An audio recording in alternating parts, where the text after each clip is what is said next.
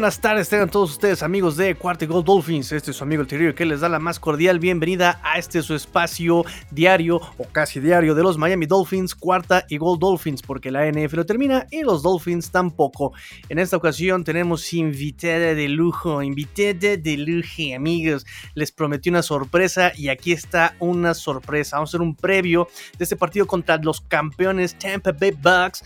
Y bueno, pues tengo aquí a Natsuki de eh, NFL Girls. No, ya no son NFL Girls, son Football Girls en MX, ¿verdad? Football Girls MX, exactamente. Muy bien, muchas gracias. Muchas gracias, estoy muy contenta de estar aquí contigo. Muchas no, pues gracias por a ti por la invitación. Padecimos un poco, ¿verdad? Por cuestiones de mudanza del tigrillo, ¿verdad? en cuanto al tiempo. Sí, pero se puede, se puede, se logra, no hay ningún problema. No, y te agradezco muchísimo este, el apoyo que, que me brindaste, la paciencia sobre todo. Y pues nada, venimos aquí a platicar sobre tus Tampa Bay Buccaneers, que seguramente ahorita están uh, soñadísimos. En, la línea, aparte este, este último partido contra los Patriots fue clave para despertar un lunes con ese gif de, de Tom Brady y el balón girando en su mano, el muy... Miren de dónde venimos y hacia dónde vamos. Entonces, eh, muy, muy contentos. No puedo negarlo, estamos muy contentos. Perdóname, pero yo fui de los que ahí también estuvieron difundiendo ese, ese GIF porque sí fue maravilloso. Agarré mi Game Pass, captura de pantalla. sí fue una escena. Es una, es, una, es una imagen que va a durar por mucho tiempo eh, vigente. Que fue un timing perfecto del zoom de la cámara. Eh, y creo que ya lo he platicado yo en algunos otros foros. Tom Brady no era mi favorito, ¿no? Tom Brady no era como la persona que yo más adoraba en el mundo, al contrario, para mí fue como, no quiero decir que una maldición, pero sí dije, oh, no puede ser que llegue a, mi equipo. Eh, y mira lo que nos ha traído, ¿no? He aprendido a quererlo. Alguien, alguien en, en, un programa me dijo como, bueno, pues es que los campeonatos, ¿no? Nos ayudan a querer a la gente. Entonces, pues bueno, así se le acepta. Sí, es, debo decir que yo no soy un, un, Brady believer, de hecho por ser este eh, rival divisional durante mucho tiempo, pues lo odiamos acá en los Dolphins, pero digo, si nos extraemos un poco de los colores, creo que no puedo, lo odio, porque no puedo odiarlo. O sea, el tipo le ha macheteado, el tipo se ha ganado respeto y bueno, ya el hecho de tener tantos anillos, pues también como que cierto respeto debe generar, ¿no? Pesa, pesa muchísimo y, y, sobre todo creo que ha cambiado incluso su actitud hacia, hacia los jugadores, hacia el equipo, hacia cómo se ve ahora que está acá con, con los Tampa Bay Buccaneers. Pues bueno, me da, mucho gusto por los Buccaneers, una franquicia pues relativamente moderna, relativamente nueva. Este, ¿por, qué, ¿Por qué le vas a los Bucks? Es una historia muy, voy a decirlo chistosa, ¿no? Yo en, esta búsqueda constante de, los... Eh, de, la NFL, mi, mi, familia siempre ha sido que le gusta mucho los deportes y ellos son, de hecho son cowboys y hay otra parte de mi familia que son Raiders, entonces nada que ver con, los Buccaneers, pero en mi adolescencia, y por ahí de los 2000, cuando justo se gana eh, el, primer, em, bueno, el segundo, el segundo Super Bowl, em, yo era fanática de los Backstreet Boys. Y entonces Nick Carter de los Backstreet Boys, su equipo favorito eran los Buccaneers y sigue siendo, ¿no? Los Buccaneers y yo decía, pues claro, esa es mi guía, ¿no? Y de ahí soy. Entonces coincidió con que ganan el Super Bowl entonces pues obviamente yo ya dije, de aquí hago mi identidad, esta es mi identidad y yo soy Buccaneer y así fue. Así Oye, pero hay un, hay un también un Backstreet Boy que es Dolphin y que siempre sale con Era Nick, no, era Nick, eh, porque ellos son de Florida, él es de Florida, él es de, de hecho es de Tampa. Entonces, él originalmente de chiquito, pues obviamente era de los Miami Dolphins. Es una, una plática que luego tengo ahí también con, con mi querida Nonisa, que le mando un abrazo. Eh, que ella me dice, bueno, pero mitad y mitad, ¿no? Porque si le iba a los Dolphins. Y yo, sí, sí, también le iba a los Dolphins. Pero ahorita él, él es Buccaneer desde, pues al menos desde los 2000 sí es Buccaneer. Entonces, así fue como llegué yo. Súper raro, la verdad. No, está perfecto. Hay cada historia, ¿no? Eh, digo, Aquí conozco gente que es Miami Dolphin por Ace Ventura y este Jim Carrey, así que bueno, pues se vale, se vale, se vale. Sí, porque les gusta el color y así como que empezaron, y comienzas creándote una historia, ¿no? lo decíamos en algún otro programa, a veces no les gusta el, eh, los partidos, no les llama la atención en NFL, pero llegan por el medio tiempo y a veces es complicado, pero de ahí se va jalando un poquito de gente que empieza a, quedarse a ver el partido y entonces les interesa y pues bueno, de a poquito vamos convenciendo a gente de que es un gran deporte. Sí, sí, sí, a, poco a poco ha tenido un auge cada vez este, este deporte aquí, incluso en Latinoamérica. Ya hay gente que en Chile, que en Argentina se empieza ya a acercar a este, a este deporte. Entonces, bueno, buenísimo. Y pues si nosotros podemos ayudar en algo a difundir este deporte, pues qué mejor, ¿verdad? Que así sea. Que así sea. Este, pues vamos a darle un poquito ya al tema, este amiga Natsuki. Este, voy a dar un poquito de datos históricos. Eh, conexiones de los Dolphins y los Buccaneers, el corredor ofensivo, uno de los co-coordinadores ofensivos de los Dolphins, Josh Gutsy, viene de Tampa, Florida justamente, jugó también allá este, en los Tampa Bay Storm en el 2003. Eh, Josh Gutsy, eh, Austin Reader, que acaba de llegar al equipo, viene también de la High School de Lakewood Ranch en Florida. Eh, de los Buccaneers para acá, Giovanni Bernard también este, estuvo acá en Debbie, Florida. Eh, Antonio Brown también es de Miami, Florida. Eh, Carlton Davis, que por cierto no practicó hoy, también viene de la high school. Ahorita vamos a esa parte, qué terror. ahorita vamos a esa parte que está terrible, ¿eh? Este, Jamel Dean viene de Coco, Florida también. Jason Pierre Paul también viene de Deerfield Beach High School y también viene de Deerfield Beach, Florida también. Em, y por parte de aquí de los Dolphins hacia los Bucaneros, este nombre siempre me costó trabajo. Le vamos a decir el, el SU, ¿verdad? Jugó en los Dolphins desde 2015 al 2017. Eh, y también el corredor de mm, equipos especiales, Kit Armstrong, estuvo acá en los Dolphins del 2001 al 2007. Eh, Todd Bowles también estuvo acá como coach eh, de la secundaria en 2008 y 2011 y head coach interino en el 2011 acá con los Dolphins. Em, y bueno, son los más importantes. Un poquito de datos históricos es que, bueno, los Dolphins eh, se han... Perdón, los Tampa Bay eh, Buccaneers le llevan el liderazgo con una marca de 6 ganados, 5 perdidos con los Dolphins. Los últimos 5 encuentros, eh, los Dolphins tienen marca de 1 ganado, que fue en 2009, y 4 perdidos contra Tampa Bay. O sea, no, nos, llevan, hay una ventaja los Tampa Bay Buccaneers. El margen de victoria más, eh, más grande es de 19 de los Dolphins, de, 19 puntos en el, 91. El margen más largo de victoria en puntos fue de Tampa Bay, fue en el 2005 por 14 puntos. O sea, han estado, estos son muy cerrados. Eh, la, racha actual ahorita es de Tampa Bay por 2, 2 ganados. La, más larga, racha más larga de los, de los Dolphins ha sido de 3, del 97 al 2005. Los puntos, eh, la mayor cantidad de puntos anotados por los Dolphins ha sido de 41 en el 85, Miami 41, Tampa Bay 38. Eso fue de realmente un, un, tiroteo. La cantidad, la más grande de puntos anotados por los Tampa Bay Bucks fue de 38 en el 85 también, en el partido que acabo de mencionar. Y pues la menor cantidad de puntos anotados por los dos equipos ha sido de 29 en el 2000. Tampa Bay 16, Miami 13. Son los datos históricos que tengo en este momento. La última vez que nos encontramos fue en el 2017, en la semana 11 en el Hard Rock Stadium. Un marcador de Tampa Bay 30, Miami 20. Que, y no me molestaría que quedáramos así, ¿eh? Mira, les vamos a dar tantita, tantita ventaja. Qué simpática, Natsuki. ¿eh? Yo digo, yo digo, no sé. Pues bueno, vamos ahora sí a, las preguntas, Natsuki. Em, agencia libre y draft. ¿Quiénes son los jugadores que pueden impactar en esta temporada y en este partido en particular? Yo creo que, y, nos vamos a meter un poquito, sé que no es todavía el momento, nos vamos a meter un poquito con las bajas que traemos, porque las bajas son, son amplias y, y, varia de la baja es de, agencia libre.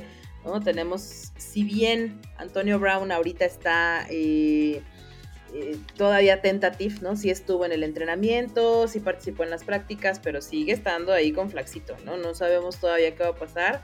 Eh, siento que, que, es de las em, de las piezas clave. Igual, por ejemplo, eh, Mike Evans, siento que los, eh, los acuerdos que, se hicieron son muy buenos y es una pieza clave y, ahorita claramente eh, todo lo que se ha hecho con Tom Brady y esta, esta como química que hay con, con, Mike ha sido, han sido maravillosa y ha hecho la diferencia en muchos de los de los de las jugadas, ¿no? De, de los partidos pasados.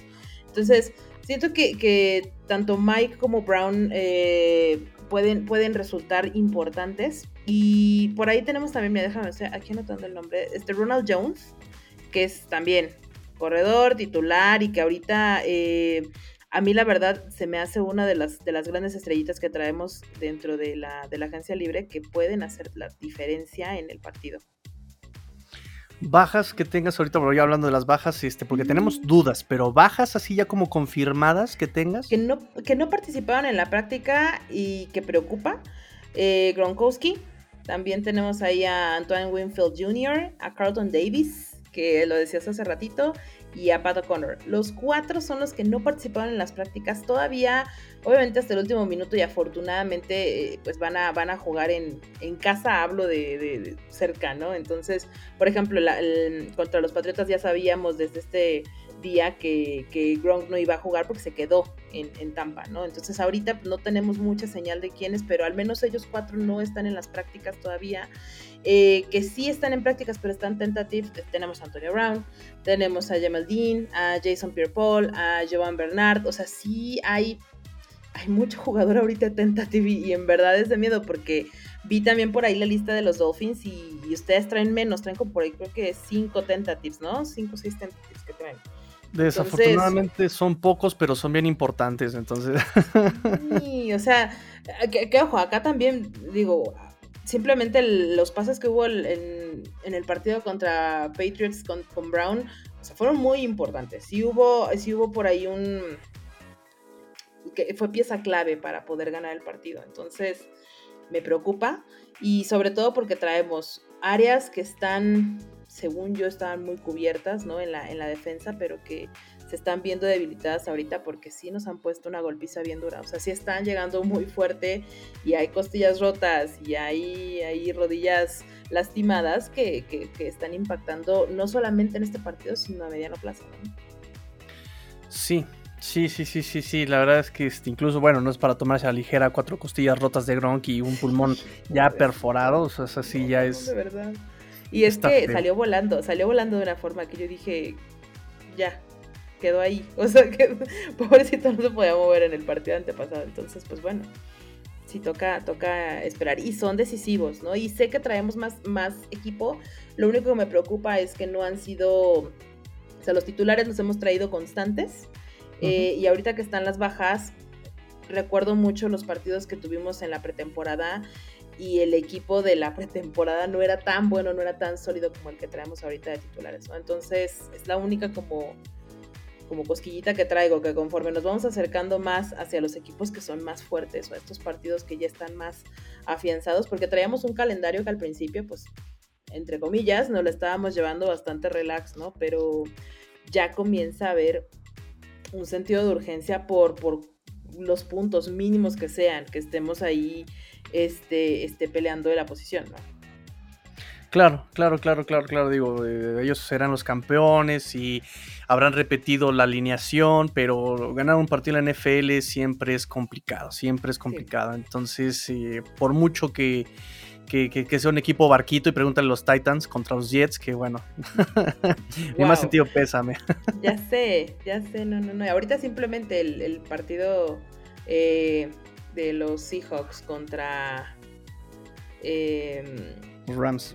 Los Rams sí, sí estuvo de temerse. Hubo miedo. Hubo miedo ahí y, bueno, salió, ¿no? Ya estoy haciendo spoiler del, del, final, pero pues. Hay sorpresas que a veces pasan. Digamos que interesante, ¿no? este, ok, bueno, em, del draft, ¿cómo, ¿cómo les fue en el draft a estos Tampa Bay?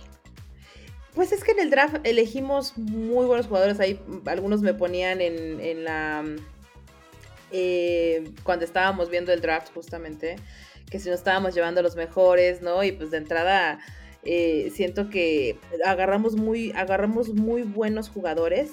Hay algunos, algunos que por ejemplo incluso se nos quedaron pendientes por, obtener. Siento que de todos los equipos tuvimos muy buen, muy buen backup y, y no sé si lo notaste, pero al menos los, los quarter que agarramos, hay un par, eh, siento que son la mira que trae Tom Brady para poder comenzar a enseñar hacia dónde tienen que ir.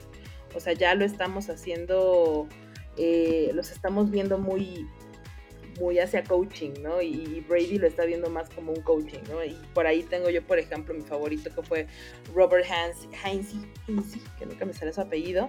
Eh, creo, que, creo que es una de las piezas importantes que vamos a ver más adelante y también, obviamente, Joe Tryon, que, que fue el primerito que agarramos y que varios estaban peleando y que siento que, también nos va a ayudar mucho en, esta temporada. Y no sé si lo, igual lo notaste, ¿no? Al menos de los jugadores que estuvieron en pretemporada, que fue uno de ellos que estuvo jugando, lo hizo bastante bien, ¿no? Sí, de hecho, eh, tengo justamente aquí en nota roja a, Joe, a, Joe Triton. Shojinka. de hecho, lo tengo por. Sí, está medio complicado su, su nombre este Shojinka, sí, Shojinka, eh, porque tuvo el, partido pasado contra los, los Pats una participación muy interesante, dos capturas, eh, cuatro golpes al coreback, o sea, estuvo muy activo este, este novato, eh, entonces cuidado. Y, está siendo nominado como a ser uno de los jugadores de los newbies, de los rookies más, más importantes de esta, de esta temporada. Sí, sí, sí. Y además, como dices, Cal Trask, que han hablado muy bien de él, que fue un coreback que se tomó en rondas, no, o sea, no fue de esos corebacks que todo el mundo deseaba, un coreback que todo el mundo quería, tipo Trey Lance, tipo este, incluso este inútil que se fue en primera ronda, eh, Trevor Lawrence, este, sí, Leandro Augusto de aquí en México. este. Ya llegué, ya me voy. Y este. Pero, pero sí, bueno. Eh, un, proceso que les tomó un poquito de años a estos Tampa Bay Buccaneers, pero que bueno, pues eh, parece que lo están haciendo bien y tratan de seguir con esa cultura ganadora. Muy bien, pues ahora eh, te voy a hacer unas preguntas con respecto al funcionamiento de los Tampa Bay Buccaneers y vamos a empezar con la ofensiva. ¿Qué hace mejor la ofensiva de Tampa? ¿A qué le debemos tener los Dolphins miedo en esta ofensiva? Eh, a un Mike Evans muy aguerrido. incluso me atrevo a decir a un Tom Brady que, hace jugadas inesperadas, ¿no? Y que se avienta cuando ve que no hay nadie, dice, bueno, pues voy, con permiso. Cosa que le, falta a muchos quarterbacks, ¿eh? hay muchos quarterbacks que lo temen y mejor avientan hacia cualquier otro lado. Siento que em, como que no soltamos ¿sabes? No soltamos y el, año pasado traíamos una defensa muy buena y quizás nos faltaba como afianzar la ofensiva porque Tom Brady estaba llegando, porque pues apenas estaban conociendo, Antonio Brown llegó como que a la mitad de la temporada, entonces ahí van, ¿no? Pero siento que en esta ocasión estamos muy parejos, eh, tanto en, o sea, como muy equilibrados, ¿no? En ofensiva y, en, y, a la defensa, entonces sí, siento que, que esperar a que comemos todo y aventamos ante todo y, desafortunadamente también tenemos un par ahí de, malas jugadas a veces y siento que estamos exagerando un poco en, los, en las faltas y se nos ha dicho, ¿no? Hemos incluso roto récords de, faltas en, partidos, em, pero pues eso se tienen que, que, cuidar, mis queridos delfines, porque sí, sí venimos con todo. Ok, este. Pasan más de lo que acarrean el balón. Y. Sí. Tienen a Leonard Fournette y tienen a Roland Jones. Eh, ¿A quién le da más prioridad este equipo de Tampa? ¿A Roland Jones o a Leonard Fournette? ¿Quién es más peligroso por acarreo? Siento que Jones. Desde mi perspectiva, siento que Jones. Eh, al menos lo que ha demostrado en los últimos, eh, en los últimos partidos. Pero no sé si haya.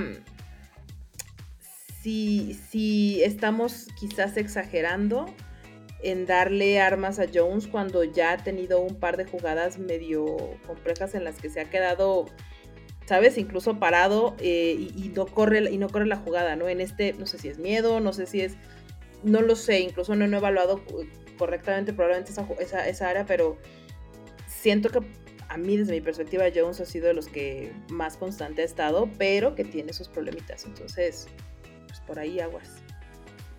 Ok, muy bien. Bueno, pues este. Ahora vamos a la defensiva. ¿Qué es lo que funciona? ¿Qué, ¿Qué es lo que detiene mejor la defensiva de Tampa? ¿La carrera o el pase? Siento que el pase lo, lo, tenemos mejor marcado. A veces la carrera tenemos ciertas filtraciones y mira que, hay, hay ciertas jugadas en las que me parece, parece hasta que son más los, el equipo, ¿no? Y no dejamos pasar, pero eh, siento que es más el pase al que detenemos y por eso es que hemos logrado incluso muchas jugadas en las que eh, detenemos y, corremos hacia el otro lado, ¿no? Entonces, a mí, a mí en lo particular, ya hablando de jugadores, Lavonte David es una máquina, entonces ahí es a donde creo, creo que ustedes deberían de, tener cuidado. La semana pasada tuvieron contra los eh, una intercepción contra los Patriotas y justamente la intercepción fue de este ¿cómo se llama? Antoine Wainfield. Este y fíjate que justamente proponía yo eh, el partido, el día del partido, en la cuenta de Twitter de Cuarto y Gold Dolphins, ¿no? El talento de Patriotas no era tanto como para hacerle frente a estos Tampa Bay.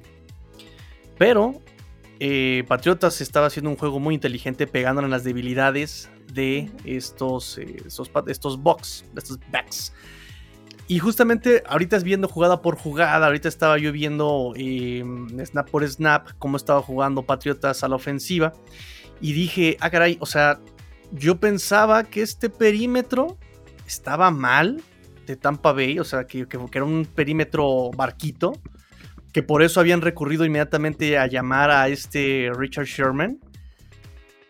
Pero me di cuenta de que no es un huesito fácil de roer, ¿eh? O sea, sí tiene sus eh, fortalezas este perímetro. Desafortunadamente para ustedes, y ahorita lo sí que lo platicamos, eh, no ha participado en práctica Antoine Winfield, que tuvo un pase defendido la semana pasada. Tampoco Carlton Davis, tercero, third, que también tuvo un, pase defendido la semana pasada, número 31 y número 24 de los Tampa Bay Buccaneers. Entonces, eso ahí podríamos respirar un poco o qué tan bien, qué, qué, bien viene su, eh, eh, su, perímetro de, de, repuesto, sus backups.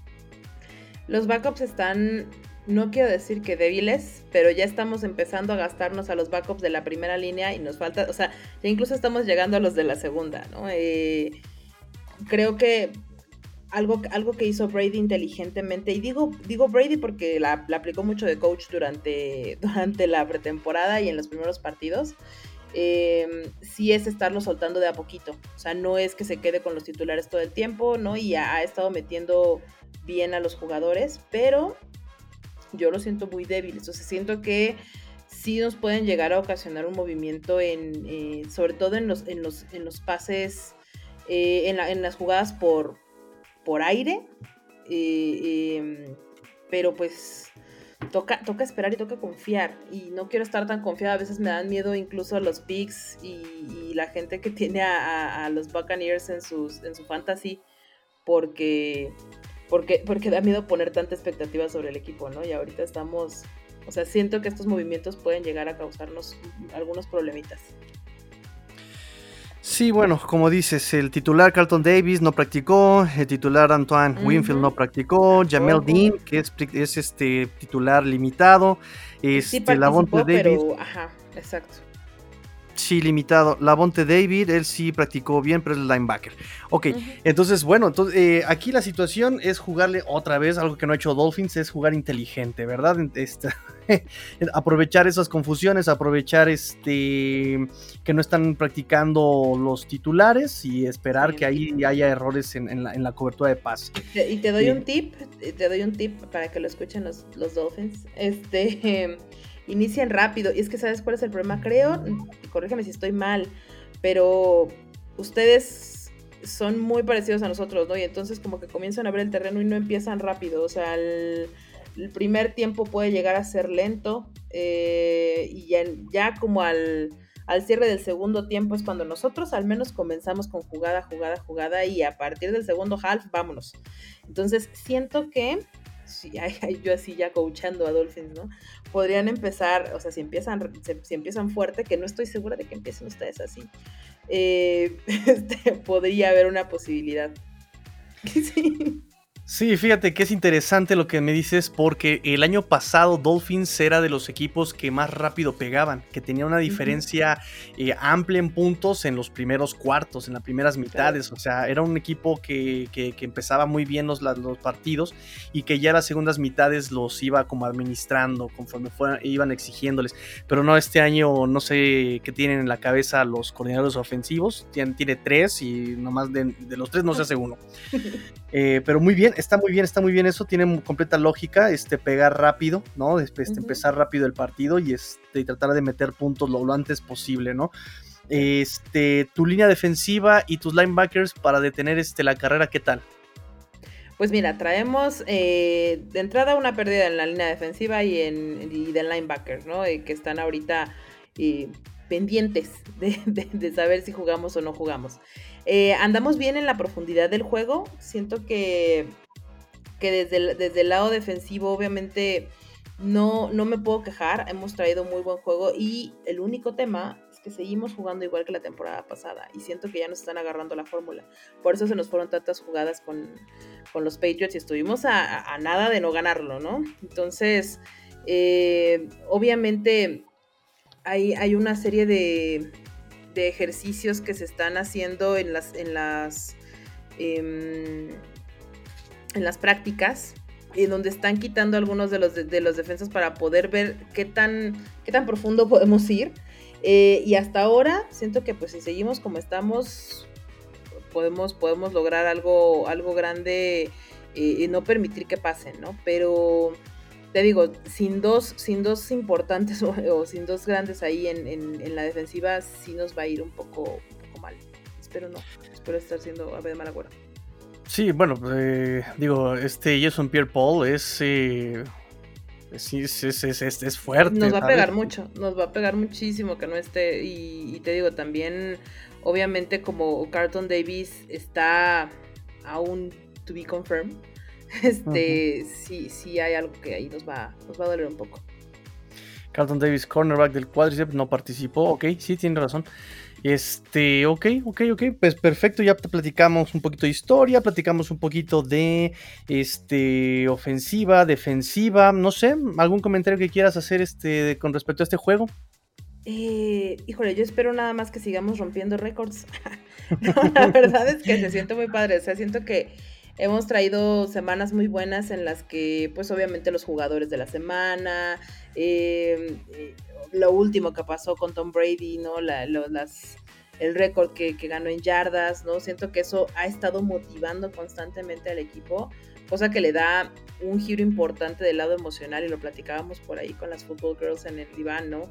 Em, es, es muy grande la diferencia que hay de un equipo que está compenetrado de todo lo que todo el equipo que nos estamos trayendo por ahí ya ves que acaba de llegar eh, y firmamos a Richard Sherman eh, de los 49ers, que tengo mis, mis concerns acerca de esto, pero, pero como que están trayendo a este equipo que, que, puede reforzar ciertas áreas que sabemos que están ahorita pendientes por, por, eh, por aclararse, pero si seguimos rompiendo estos récords, si seguimos motivando, si no sé si han visto, has visto em, estos posts emocionales de, de, Brady entrevistando a Gronk y que son toda una familia y se van juntos y eso hace la diferencia de un equipo.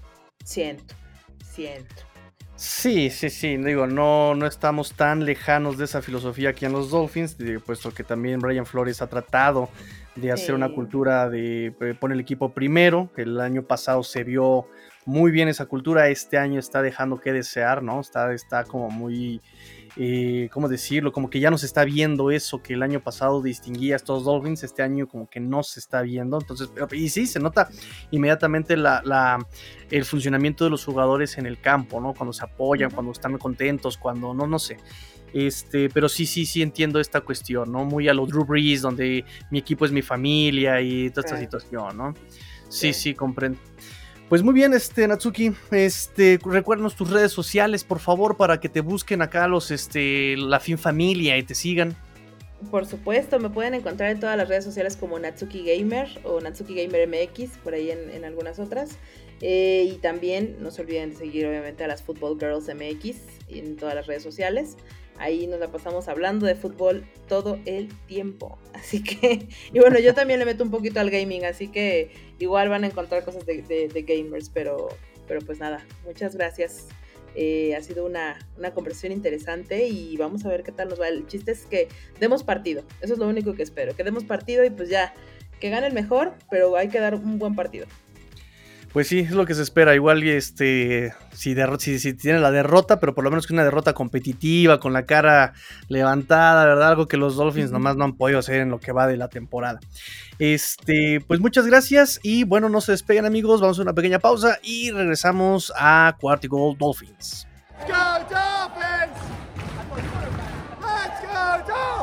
Y pues bueno, amigo, ya lo tienen ahí, ya lo tienen ahí la opinión de Natsuki, que bueno, pertenece al grupo de las eh, Football Girls MX, Football Girls, ¿no? Antes NFL Girls. Eh, bueno, pues ahí lo tienen la opinión. Dijo cosas muy interesantes que ahorita vamos a complementar con un poquito de métricas avanzadas, amigos.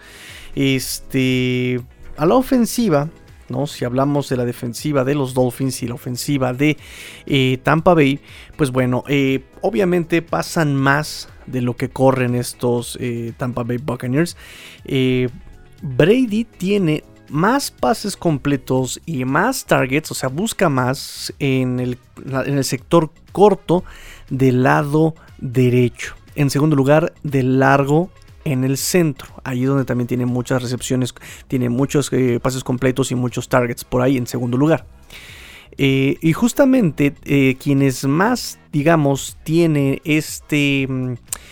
Mm, e, esos targets, a quien más le manda es justamente a este Evans, en primer lugar, a Leonard Fournette, ojo con esto, ojo con Leonard Fournette, y número dos, eh, Chris Godwin, y Gronkowski, ¿no? A esas personas son a los que busca en el corto del lado derecho. Ya en el largo, en el centro, está este Chris Evans. Pero en primer lugar en targets eh, del lado corto derecho y del centro está Chris Evans, está Leonard Fournette, este Godwin en tercer lugar junto con Gronk.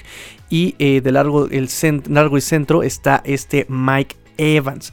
Antonio Brown lo busca mucho en el corto izquierdo y en el largo derecho ahí es donde busca más a este Antonio Brown. Entonces, bueno, estadísticamente, amigos, estadísticamente, Tom Brady eh, reparte mucho los targets en primer down, busca el corto izquierdo. Que ojo, porque aquí es este. Ahorita les voy a comentar las jugadas. Recuérdenlo, corto izquierdo. En segundo down, normalmente es corto derecho. Y en tercer down regresa al corto izquierdo. Ojo con esto, es la tendencia de este Tom Brady en pases. ¿eh? O sea, el pase largo eh, digamos, eh, son, obviamente son otro tipo de circunstancias, pero es donde más, más busca. Por supuesto que luego de repente busca largos en primer down, o largo en segundo down, o largos, o sea, sí, sí los hay, pero la tendencia, así que estadísticamente donde más se está recargando es esto, primer down corto izquierdo, eh, segundo down corto derecho, tercer down corto izquierdo, donde más completa, donde más completa los pases en primer down es el corto centro, corto derecho. Y en el segundo down es largo, centro largo izquierda. Y en tercer down, donde más completa es en el corto y en el centro este Tom Brady. Entonces, bueno, los acarreos, los acarreos, que esto va a ser muy interesante lo que vamos a decir aquí, amigos míos. Eh, eh, tiene muchos acarreos en primer down con Leonard Fournette. Tiene un promedio de 4.2 yardas promedio por acarreo con 29 acarreos aproximadamente con Leonard Fournette. Eh, pero su mejor promedio es en terceros downs, ¿no? Donde tiene ahí un promedio de 6.8 yardas por acarreo. Pero ahí solamente tiene 5 acarreos este eh, Leonard Fournette. Entonces es muy, está muy, muy inclinada la, tendencia también en acarreos de estos Tampa Bay Buccaneers, ¿no? Eh, donde más frecuentemente corren estos Buccaneers la pelota, y ojo aquí amigos que esto nos puede convenir muchísimo, es por el centro. Por el centro es donde más acarrean la pelota estos eh, bucaneros y de hecho es una cuestión pues bien interesante. Ahí tienen eh, por el centro, y aquí tengo la, estadística, ay, ya perdí la hojita, este, la estadística de acarreo por el centro de estos eh, Tampa Bay Buccaneers. Es de ni más ni menos que del 65%. No, ¿qué estoy diciendo? Esto no es. Perdón, amigos, aquí está. tiene 21 acarreos por el centro. 21 acarreos por el centro estos Tampa Bay Buccaneers. o sea, es una. Eh, eh, se vuelcan al centro, ¿no? Eh, donde más acarreos tienen en segundo lugar son 10. O sea, fíjense, de 21 pasamos a 10, ¿no? detrás del tackle izquierdo y detrás del guardia derecho. Es por donde más corren. Pero igualmente, tanto el centro como el guardia derecho siguen siendo casi en la zona central. Las, los acarreos. 21 más 10, hasta 31 acarreos por el, ahora que en el sector centro derecha del centro de la línea. Eh, y donde más acarreos tienen es en el tackle, detrás del tackle izquierdo con 10 acarreos. De ahí en fuera son 8 acarreos detrás del guardia izquierdo, 3 acarreos detrás del tackle derecho, 8 acarreos hasta por afuera del cornerback derecho y 4 acarreos por detrás del cornerback izquierdo. Es una tendencia también muy marcada que, corren la pelota, carrean la pelota por el centro de la línea eh, ofensiva, pues lo cual nos, nos, nos beneficia mucho porque pues por ahí nosotros somos, eh, tenemos ahí la ventaja, los Dolphins con esta línea defensiva que tiene Miami, con este eh, Christian Wilkins, con este eh, Sealer, por supuesto John Jenkins, que repito, John Jenkins, eh, a pesar de los pesares, no le está haciendo mal. John Jenkins está deteniendo la carrera por el centro, igual este Adam Butler, que también tuvo una tendencia de pass rush el año pasado y en su carrera en general con Patriotas, tampoco lo está haciendo mal este, este Adam Butler. pero bueno, en cuanto, a en cuanto a carrera, me parece que es John Jenkins quien lleva la delantera en ese rol de, Round Stop. Eh, es obviamente Christian Wilkins que lleva la delantera, Zach Sealer y John Jenkins, ¿no? Eh, eh, esperemos que contemos con Raquan Davis ya para, esta, para este domingo. Aún no está fuera del Injury Reserve. Se supo que está entrenando allí con los Dolphins esta semana, pero no, no, no está todavía fuera del Injury Reserve, digamos, de forma em, pues ya normativa, olvidé la palabra, de forma estricta, ¿no? O sea, técnicamente él sigue en Injury Reserve. Entonces, bueno, el que ellos corran por atrás del centro nos beneficia por estas situaciones. Lo que hay que cuidar, amigos, es que también el segundo lugar de frecuencia de, acarreos, como les decía, es que lo hacen detrás de tackle izquierdo por fuera del tackle izquierdo y ahí ya es otro tipo de asignación. Ahí ya podría entrar la asignación de Immanuel Logba, la asignación de tal vez de Andrew Van Ginkel, la asignación tal vez de este Jalen Phillips o incluso de algunos linebackers como Jerome Baker o Landon Roberts. Estuve viendo que corren mucha resbalada estos, eh, estos Tampa Bay Buccaneers. Entonces tiene que hacer una reacción rapidísima. Es raro, le comentaba a la niñita justamente cuando estábamos viendo el partido de los Tampa Bay Buccaneers, que es raro ver una jugada de resbalada en profesional, ¿eh? es, es, raro, esa jugada es más bien como de colegial, es más bien como de, pues sí, como de infantiles, ¿no? Eh, es raro verla en profesional, una resbalada. Y aquí lo están aplicando también los Tampa Bay Buccaneers, eh, pues muchas veces, ¿no? Digo, más de las que uno, uno esperaría en una liga profesional, ¿no? Repito que a veces corren hasta cuatro veces del lado izquierdo u ocho veces del lado derecho en ese tipo de jugadas externas, ¿no? Que van por afuera, ¿no? Que, que le pichan la pelota o que le pasan la pelota al corredor hacia atrás. Este, eh, que aquí, pues en este caso sería este Leonard Fournette. entonces hay que tener ahí mucho cuidado mucho cuidado con los acarreos por fuera del lado derecho. Son 8 acarreos por ahí. Y ahí generan 5.1 yardas por acarreo cuando corren por fuera del, eh, por, por, fuera del tackle derecho hasta el cornerback derecho. El promedio de acarreos por el centro, que es por donde más corren los Tampa Bay Buccaneers, es de 4.0 yardas por acarreo eh, por el centro. Y el centro derecho, o sea, detrás del guardia derecho, es de 4.6 yardas por acarreo. Nada mal, nada mal por ahí es, eh, digamos, eh, lo que uno esperaría de un acarreo, que son 4 o 5 yardas. Este, cuando corren detrás del, bueno, que cuando corren por el lado izquierdo, tienen 3 punto yardas, 2 punto yardas por acarreo. No es tanto cuando corren por ahí, tal vez por eso que quieren explotar el centro, que es por donde más, digamos, el mejor promedio tienen de ahí de, yardas por acarreo. pero por los extremos es su mejor promedio. 4.1 yardas por fuera del tackle izquierdo y 5.1 yardas promedio por, el, por fuera del tackle derecho estos Tampa Bay Buccaneers. Entonces aquí el juego de carrera eh, también es una tendencia muy muy clara, muy muy clara. Los Dolphins a la defensiva tienen que jugar nuevamente pues intenso, tienen que va a ser un partido muy desgastante estar ahí ganando la trinchera. Eh, mm, miren, miren, miren, miren, Christian Wilkins Zach Sealer son los reyes del run stop. ¿Qué es el run stop? Que detienen la carrera, pero la estadística es, para que se le considere un run stop, tiene que ser a 2 yardas máximo de la línea de scrimmage. Si esto pueden hacer Christian Wilkes y Zach Sealer, ¿no? Y, detengan rápidamente la carrera, estamos de otro lado. Tienen que hacerlo eh, intenso, tienen que hacerlo fuerte, tienen que tener la carrera, ¿sí? Eh, obviamente esto va, va a ser pesado, pero tiene que hacerlo. Por eso la ofensiva tiene que funcionar sí o sí. Tiene que darle oxígeno, oxígeno a esta defensiva de los Dolphins. Em, entonces, bueno, esto es por un lado. Eh, los cornerbacks tienen que cerrar su asignación por fuera. La semana pasada contra Colts eh, hubo dos acarreos por fuera. Atacaron obviamente al recién llegado al juego Justin Coleman por la ausencia de este Byron Jones y, trataron de quemarlo ahí a Justin Coleman. Eh, en algunas veces lo lograron, en otras veces eh, pues ahí estuvo un holding terrible. O sea, un holding que no se marcó, que obviamente no permitió que Justin Coleman se quitara a su, a su bloqueador y pudiera cerrar ahí su asignación por fuera de, por fuera de los tackles ofensivos lo cual, bueno, pues sabemos que cuando uno gana, gana en contra también de los, de los referees. pero bueno, o sea, ahí los cornerbacks tienen que bajar rapidísimo a la carrera, tienen que estar ahí súper atentos porque también estos eh, Tampa Bay Buccaneers eh, eh, juegan también pases pantalla. No me voy a adelantar ahorita todavía, pero por ejemplo en las resbaladas también usan doble tight end, no meten wide receiver lo cual hace que el cornerback pues se cierre, ¿no? Se cierre ahí este, a, la línea ofensiva, se cierre ahí el cornerback, porque meten doble cerrado, doble, doble, meten doble cerrado. Y em, el, acarreo de, resbalada, pues los Tyrants salen a bloquear. Eh, un Tyrant mete a su, a su bloqueo y el tackle es el que termina saliendo, digamos, como en trampa, una, una mini trampa ahí que más bien sería como switch, entonces.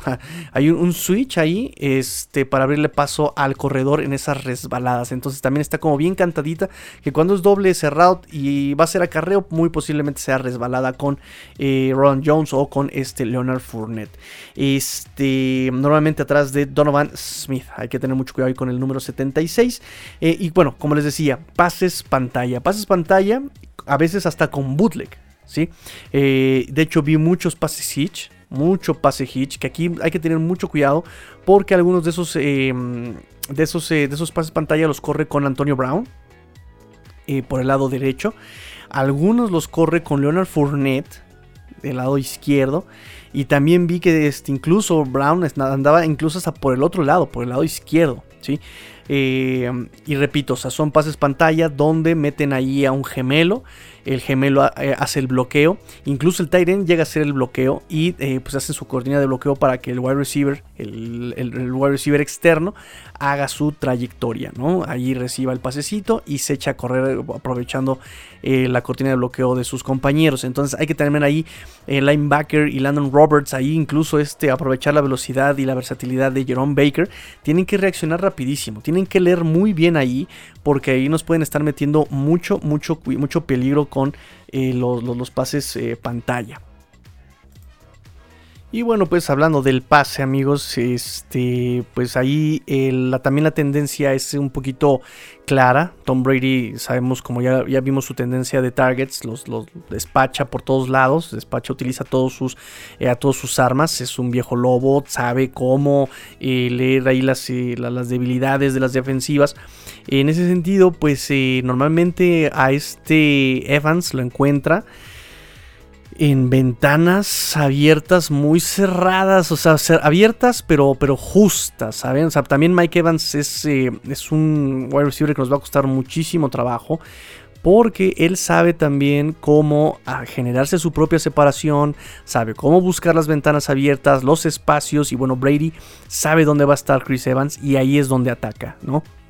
Entonces, eh, a este Godwin lo utiliza mucho para el pase profundo. Godwin es el que hace las, rutas verticales, el que estira el campo, ¿no? Ahí del safety tiene que estar bien atento con este Godwin. Em, y este también hay que tener mucho cuidado con Leonard Fournette, porque Leonard Fournette también sale como wide receiver. Incluso en Empty Formation, él sale como, como wide receiver externo, ¿saben? O sea, el, más este, lejos del centro. Y también para estos pases hitch, él sale como wide receiver externo. Luego él llega a generar, él llega a jugar estas screens, como les decía, estos pases hitch él los llega a jugar. Entonces, cuando detienes a Leonard Fournette encarrerado? Entonces, hay que tener mucho cuidado, por eso tienen que leer rápidamente los Dolphins este, las jugadas de, pantalla antes de que se desarrolle el bloqueo para que se pueda romper la jugada eh, antes de que, de que pues haga daño, ¿no?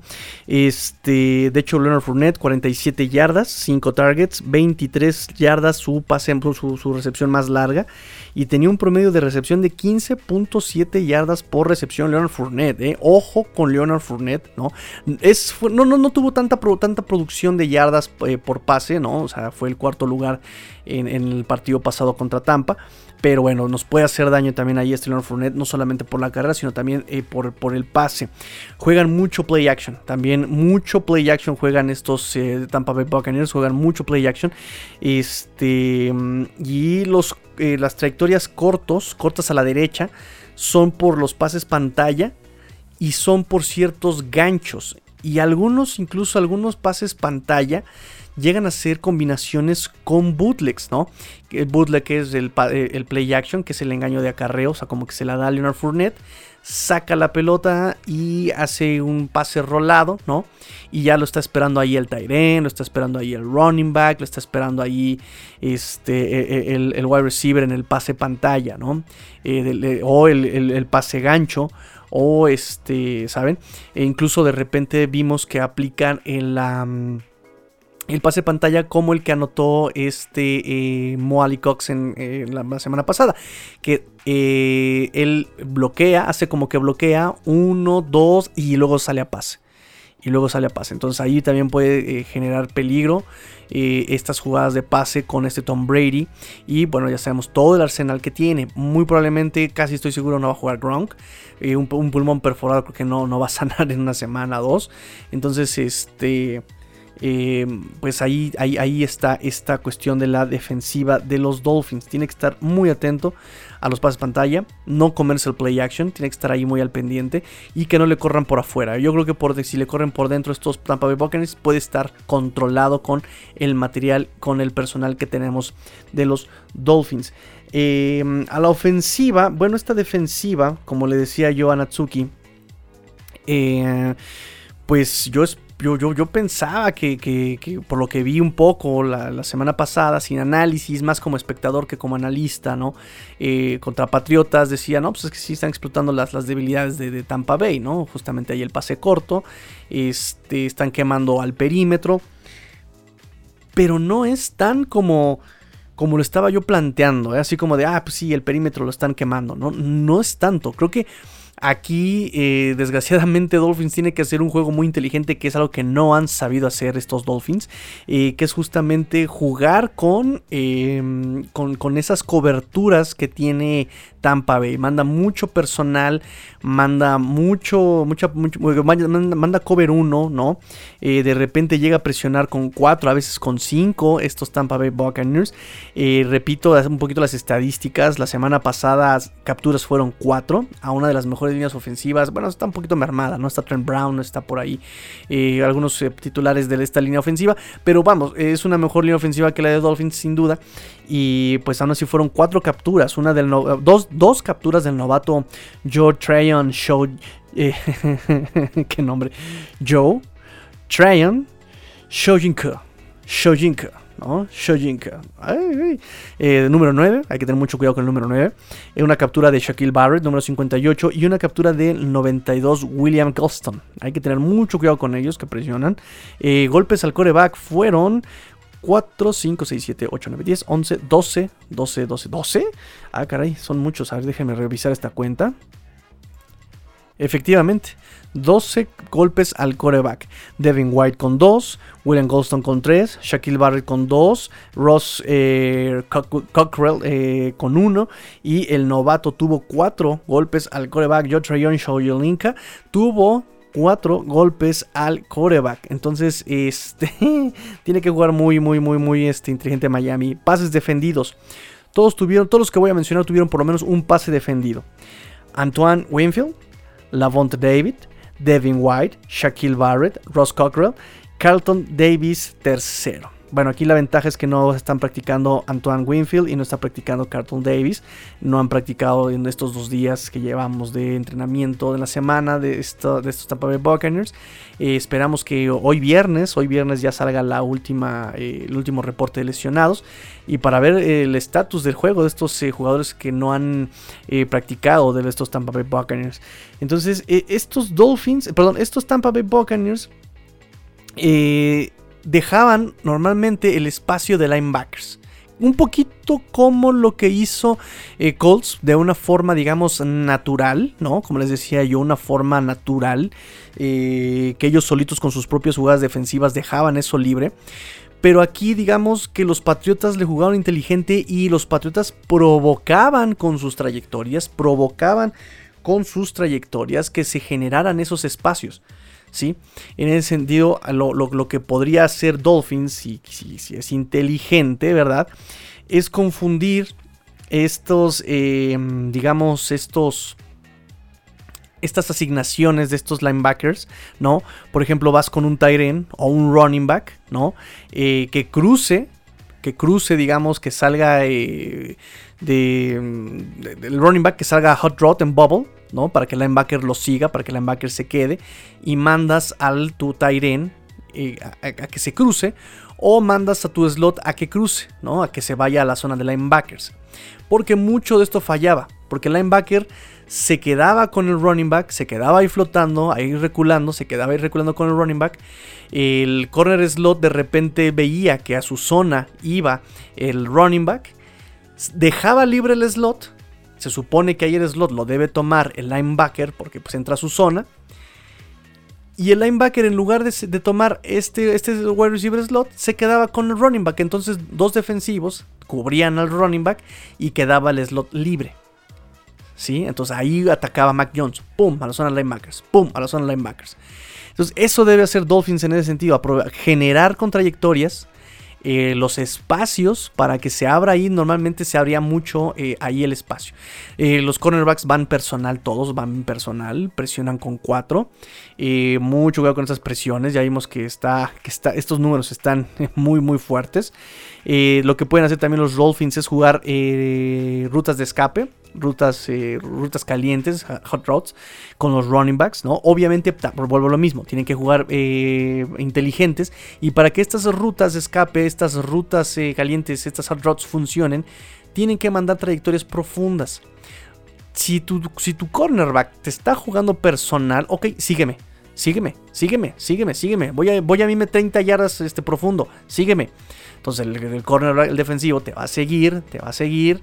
Obviamente tú no corres rapidísimo, rápido para que no, este, no, lo dejes atrás y no reaccione, ¿verdad? Como que te dejas que te alcance, como que esté pegado ahí eh, la trayectoria, que esté pegado a, su asignación el cornerback, ¿no? O sea, que no te suelte. Y mandas un pase bubble, ¿no? A tu, a tu running back, ahí, listo ahí lo tienes, ¿no? Y él va a tener ahí ya el espacio generado, ¿no? De unas 5 yardas, unas 6 yardas, ¿no? Y obviamente aquí puede ayudar muchísimo la velocidad de Sobon ¿no? Se lo mandas ahí el pase a Sobon y Sobon con esa velocidad que tiene eh, y esa capacidad tiene que, tiene de recibir el pase y acelerar, eh, puede generar daño otra vez en la zona corta, en la zona de linebackers, ¿no? Que es la que se supone queda libre al mandar a, toda tu, a todas tus trayectorias verticales, profundas, ¿no? Este, mm, otra cosa con la que pueden hacer daño los Dolphins es también con el play action.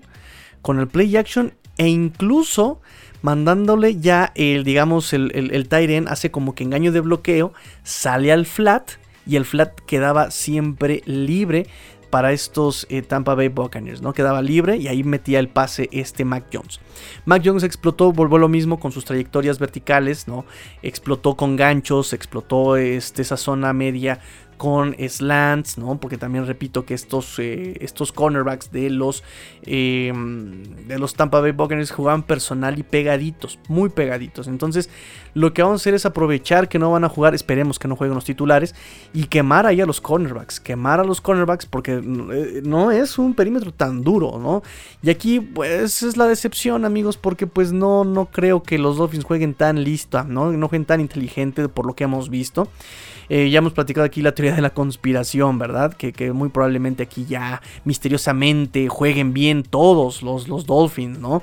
Que misteriosamente la ofensiva eh, empiece a jugar de una forma inteligente, explotando las debilidades de los, de los Tampa Bay Buccaneers, pero lo veo complicado. Lo veo muy complicado, ya van cuatro semanas que nomás no dan una a estos coordinadores. Me, voy muy decepcionado de lo que vi contra Colts en cuanto a las trayectorias. Ya la, línea ofensiva daba un poquito más de tiempo, por, porque lo mismo de que Colts no traía nada, le daba un poquito más de tiempo a Jacoby Brissett y Jacoby Brissett, bueno, tragándose los mocos, no veía los que estaban abiertos, eh, cuando se los pasaba se los pasaba abajo, las mismas trayectorias no ayudaban en nada. ¿no? Repetido, repito que de repente el wide receiver quedaba abierto y Jacoby Brissett no se animaba a tirarle. Eh, y no tiene esto que Tua maneja muy bien, que lo platicábamos ayer en el Trigger Show, que se llama anticipación, ¿no? Eh, la capacidad de un coreback de ver en dónde va a estar el, running, el, wide receiver, su receptor, y en dónde van a estar los defensivos para cuando el balón les llegue, ¿sí? Y había pases en los que, eh, eh, ¿qué es lo que decía, no? La diferencia entre Tua y Brissett, que si, si Tua, eh, con toda la capacidad de anticipación que tiene, que todo el mundo dice, la anticipación no se puede entrenar, no se puede coachar, Tua tienes anticipación, eh, pues muy probablemente hubiera podido eh, completar esos pases, ¿no? Porque también lo que tiene Tua es precisión en el brazo, tiene precisión y esas trayectorias eran trayectorias, digamos, ni siquiera tan profundas, ni siquiera tan difíciles, eran trayectorias que eran alcanzables, ¿no? De menos de 10 yardas o 15 yardas, o sea, eh, y, y, Tua bien podría haber completado esos pases porque a él se le facilitan muchísimo, ¿no? Entonces tú puedes jugar en corto puedes explotar estas defensivas. Y ustedes me dirán, Tigrillo, porque todo sí es tan fácil. Y si esa es la manera en que le puedes este, pegar las defensivas en la NFL, ¿por qué no lo hacen los demás? ¿Por qué no lo hace Kansas? ¿Por qué no lo hace eh, Bills? Y bueno, se los dije en alguna ocasión, porque esos corebacks que tiene Bills y que tiene Kansas no son buenos tirando en corto. Punto. ¿Qué ha pasado con Kansas cuando le, le han tapado el pase profundo? No sabe qué hacer, no sabe hacerlo. Se desempeña mejor o escapando e improvisando, lanzando profundo que lanzando en corto. ¿No? Y Mahomes será Mahomes, pero no sabe lanzar en corto. Tú así, esa es su, es su fortaleza. Josh Allen, lo mismo, se le dificulta lanzar en corto, ¿no? Ya está aprendiendo, pero bueno, se le dificulta lanzar en corto a Josh Allen. Él se le, facilita más lanzar en profundo. ¿Qué pasa con Justin Herbert? Justin Herbert, si le robas sus eh, cinco armas profundas, no sabe qué hacer Justin Herbert. Y eso es algo que Tua tiene, sí sabe qué hacer en pase corto. Tiene un release eh, muy, muy, muy, muy rápido. O sea, en en, poco tiempo él decide a quién lanzarle, ve la lectura, pum, listo, ya, lo, ya, se deshizo del balón, ¿saben? Eh, y es algo que tiene Tua, que es algo que puede hacer, que Jacoby Brissett no puede. Entonces, bueno, si Dolphins es inteligente, eh, obviamente también Tampa tiene un pass rush muy agresivo, ya les di los números de estos, de estos, eh, de estos, de, estos defensivos de Tampa. va a ser lo mismo, antídoto contra la presión, jugadas rápidas.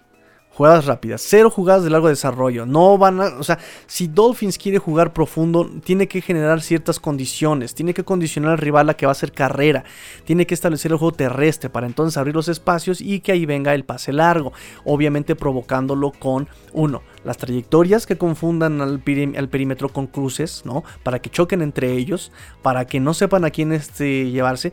Dos, que obviamente este, esté condicionada la carrera. Y pues tres, que, hagan ahí sus buenas trayectorias los, wide receivers, Mike Gesicki y Jalen Waddle, ¿no? No sé quién vaya a jugar, si Albert Wilson, Preston Williams, este, incluso McCollins, no sé quién vaya a jugar, desafortunadamente. Este, entonces tiene que ser jugadas rápidas, nada de jugadas de largo desarrollo. Eh, trayectorias slam, trayectorias ganchos, este, pases rolados para desahogar la presión, para que este Jacoby Brissett tenga que abandonar de una forma, digamos, ordenada y pues planeada el, el bolsillo de protección con un bloqueo adecuado de los tight end, por ejemplo. Este, pases bootleg, que ahí los bootlegs son de, de largo desarrollo, ¿no? Pero vuelvo a lo mismo, para que funcione un bootleg tienes que haber hecho bien tu juego de carrera, porque es una combinación entre play action y pase rolado. Entonces que se traigan el engaño del acarreo y mientras el coreback ya está abandonando la zona de presión, ¿no? Eh, que es el bolsillo, el pocket, y ya está buscando a su Tyren, que normalmente eh, Mac Jones le pegó mucho con el Tyren ahí. Este, pases pantalla también son efectivos contra la presión. Nos dejas que te presionen, ¿sí? Dejas que entre la presión y lo flotas el pase a tu running back frontalmente. Así, listo, ahí está, a la zona de linebackers, porque todos los linebackers ya presionaron, porque la línea ya presionó, dejo que entren y la línea ofensiva ya está bloqueando en segundo nivel, protegiendo al, running back. Pero bueno, sabemos que Miami no lo sabe hacer, ¿no? Sus, linieros no lo hacen, entonces eh, va a ser complicado. Que, Miami pueda pegarle con pases pantalla porque pues bueno, no, no tiene la capacidad, ¿saben? Entonces, bueno, hablando de lo que tienen que hacer el juego terrestre bien, lo, que va a hacer Miami es justamente em, donde, más, donde más le han pegado estos Tampa Bay Buccaneers, justamente es em, por fuera de los tackles. Las jugadas más explosivas que han tenido contra estos eh, Tampa Bay Buccaneers, contra esta defensa, han sido dos por el lado de los cornerbacks izquierdo, uno por el right tackle y uno por el cornerback derecho. O sea, son jugadas por fuera, son las jugadas más explosivas que le han podido hacer a esta defensiva de Tampa Bay. Ok, no pasa nada. Yo entiendo que pues em, no siempre va a ser jugadas explosivas, ¿no? Pero ¿por dónde le puedes pegar más? Eh, desafortunadamente a estos, eh, a estos Tampa Bay Buccaneers, esta línea ofensiva, ¿no? Con Vita Bea, con este eh, Jean Pierre Paul, con justamente les comentaba el novato eh, Joe Trayon Shojinka. Trayon Shojinka. Este, donde más, donde menos, digamos, efectividad tienen los acarreos contra esta defensiva es justamente por el centro. Por el centro no le pueden correr a estos, a, estos, a estos box. Entonces, eh, perdón, estoy moviendo mis hojitas con mis estadísticas y mis gráficas. Denme un segundito porque no encuentro donde tienen su efectividad de estos. Esta defensiva de box. Aquí está. Eh, cuando le quieren correr por el centro, eh, normalmente tienen un promedio de acarreos de 1.3, 1.3, 2, 3.1. Y cuando le corren al, right guard, ¿no? por el right guard, los equipos rivales de Tampa Bay son 4 yardas donde más efectividad tienen es por fuera de los tackles. Por un lado 5 yardas de efectividad yardas por promedio y por el otro lado, por el lado derecho, 7 yardas por promedio. Por acarreo. Entonces, eh, ¿dónde tienes que jugar más? Por el tackle derecho y por fuera del tackle derecho. Ahí es donde tenemos que explotar esta debilidad de los eh, bucaneros. ¿sí? Eh, obviamente con esto pues también es, eh, es el momento de que más Gaskin regrese. Repito, entiendo un poco por qué este Malcolm Brown entró a jugar contra Colts, lo entendí. Necesitabas un juego profundo, un, perdón, un juego vertical, un juego este, directo, derecho, frontal. Que bueno, Malcolm Brown le quiere jugar al Miles Gaskin, le quiere jugar al Le'Veon Bell, no lo pudo hacer. ¿sí? En este momento ya la situación de juego cambia. Ya no necesitas ser tan frontal, ya no necesitas jugarle de frente, ya no necesitas jugar. Necesitas ser más elusivo, necesitas ser más rápido, necesitas cachar pases, necesitas, ¿sabes? Entonces aquí sí puede ser eh, que entre Miles Gaskin un poco más y Sofon también puede tener actividad en este momento. Claro, si juegas inteligente. Si juegas inteligente, espero que Dolphins juegue inteligente. Espero que Dolphins juegue inteligente. Entonces, bueno, esas son las eh, notas que tengo de este juego contra Tampa. Perdón si soy un poquito, eh, pues estoy un poco em, disperso, pero bueno, como saben, pues ya estoy haciendo mi mudanza para los Guadalajaras. Eh, no tuve mucho tiempo para, para, para, para, investigar bien este partido. O sea, sí lo estudié, sí lo estuve viendo, pero no tuve el tiempo para, digamos, como sincronizarlo, sincretarlo, sin, sin sintetizar mis ideas, ¿saben? Pues estoy un poquito disperso. Entonces, bueno, vamos a Finbox rápidamente.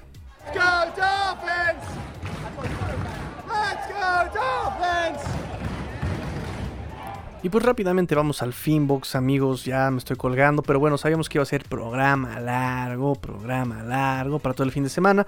Eh, nos dice Chava Chava Chava, el hombre, el hombre absurdo, arroba luna-nácar, plan B en caso de que Barry Jones no juegue. Eh, todavía no sabemos, eh, pero yo propongo que probablemente uno, o no Vinogen y regresa y nos demuestra ese plan tan maravilloso que tienen para él o dos. Meten a este Nick Niram detrás de este Byron Jones. Obviamente Jones no jugaría y entra ahí Nick Niram, que también estuvo teniendo actividad en el, en el campamento de entrenamiento como cornerback externo. Dejas a Justin Coleman como slot, dejas a Nick Niram en su reemplazo de Byron Jones. Este, y todo lo demás igual. O Tercera opción es eh, metes a Jason McCurdy como cornerback, que es la posición que estuvo jugando normalmente en su carrera, y atrás dejas a Jevon Holland como free safety, o apoyado obviamente con los strong safeties como Eric Rowe y Brandon Jones. Esa sería como la opción de, la opción B. Eh, nos dice Luis Borja, eh, top 3 de jugadores que crees que están jugando mejor en esta temporada y top 3 de quienes están jugando peor. Obviamente, de acuerdo a las expectativas, a lo que se esperaba de ellos en este inicio de temporada. Eh, pues esperaba mucho de Christian Wilkins, y está mejorando, o sea, está jugando bien, ha tenido dos juegos muy constantes.